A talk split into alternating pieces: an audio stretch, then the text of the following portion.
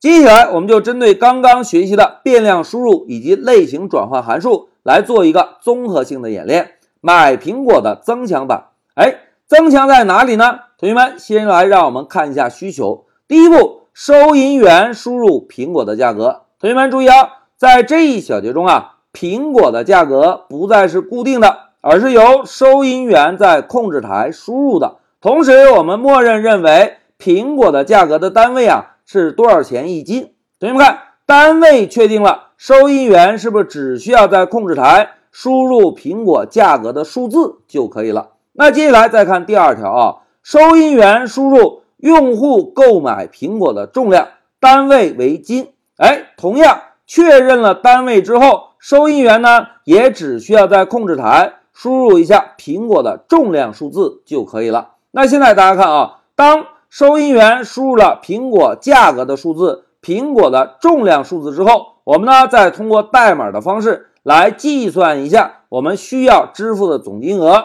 并且在控制台做一个输出。哎，这个就是苹果增强版的需求。一句话讲，在这一小节中，苹果的价格以及苹果的重量都不再是固定的，而是由收银员通过控制台来输入的。好，演练步骤明确之后，接下来就让我们回到乌班图，同学们。新的知识点要开始了，我们还是老规矩，先来建立一个 Python 文件。在这里，老师起一个名字：黑马下线零七。然后呢，买苹果增强版。现在回车。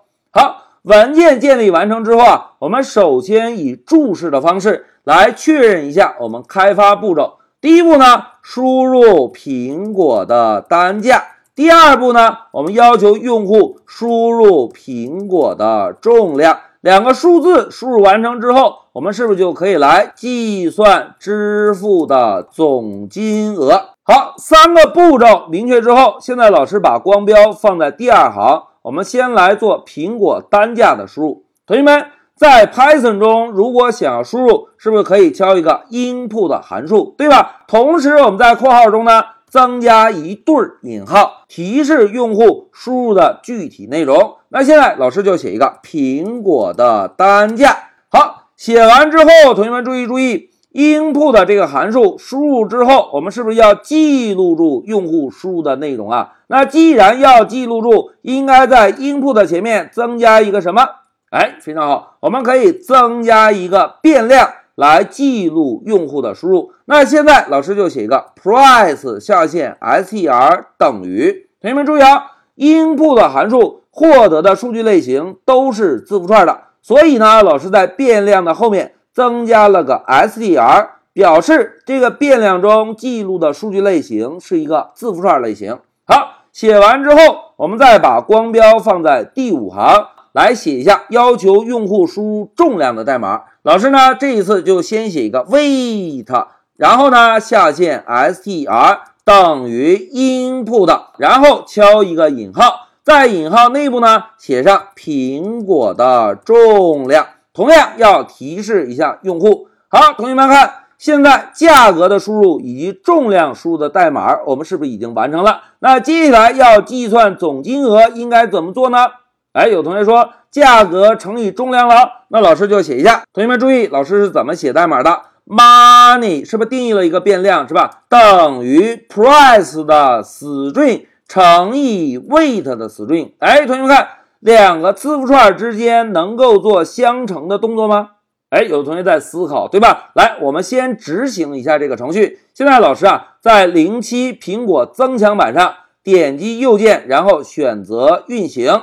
好，程序运行了。大家看，在控制台提示我们输入苹果的单价，老师呢就输入一个七点五回车，然后提示我们输入苹果的重量，老师呢就输入个十二点五，我们买十二斤半的苹果。现在关键时刻到了，老师回车。大家看，回车之后，控制台怎么样？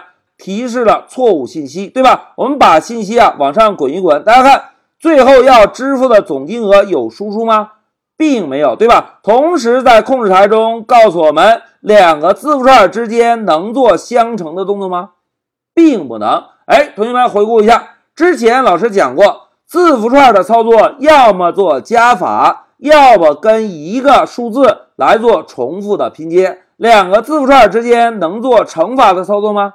是不行的，对吧？那现在老师啊，在这里增加一个注释，然后写上注意，两个字符串变量之间是不能直接用乘法的。好，这个提示写完之后，那同学们思考一下，有了两个字符串，我们如果想要计算最终的总金额，应该怎么做？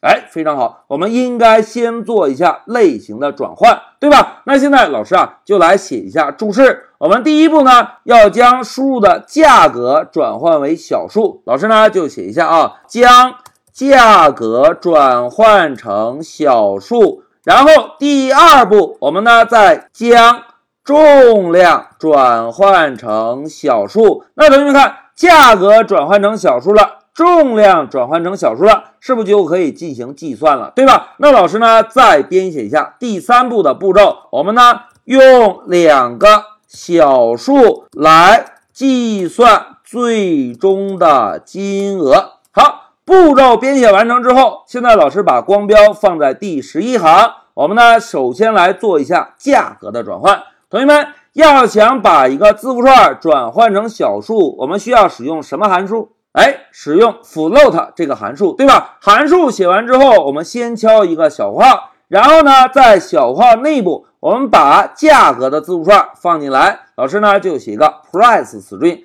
但是，但是，但是，同学们，转换完成的结果我们应该怎么样？哎，我们应该在 float 函数之前再定一个价格的变量。来记录转换的结果，对吧？那老师啊就写一个 price 等于，哎，这样是不是就又定义了一个变量来记录转换完成的价格的小数数值，对吧？那同样的道理，老师再把光标放在十四行，写一个 weight，然后呢等于 float，然后在小括号中把我们之前输入的重量字符串放进来。哎，同学们看，现在价格的小数有了。重量的小数也有了，我们是不是可以就用两个小数来计算最后的金额了，对吧？那现在老师啊，再写一个 money 等于价格 price 乘以重量 weight。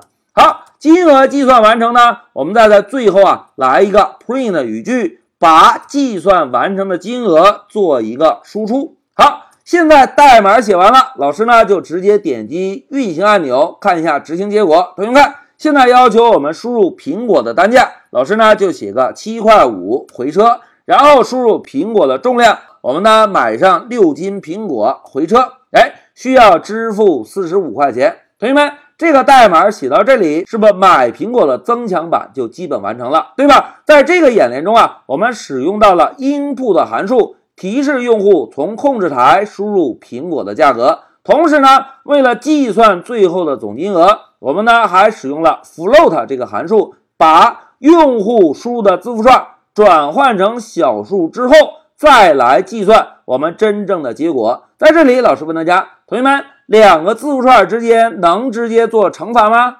哎，是不能的。好，讲到这里，老师就暂停一下视频。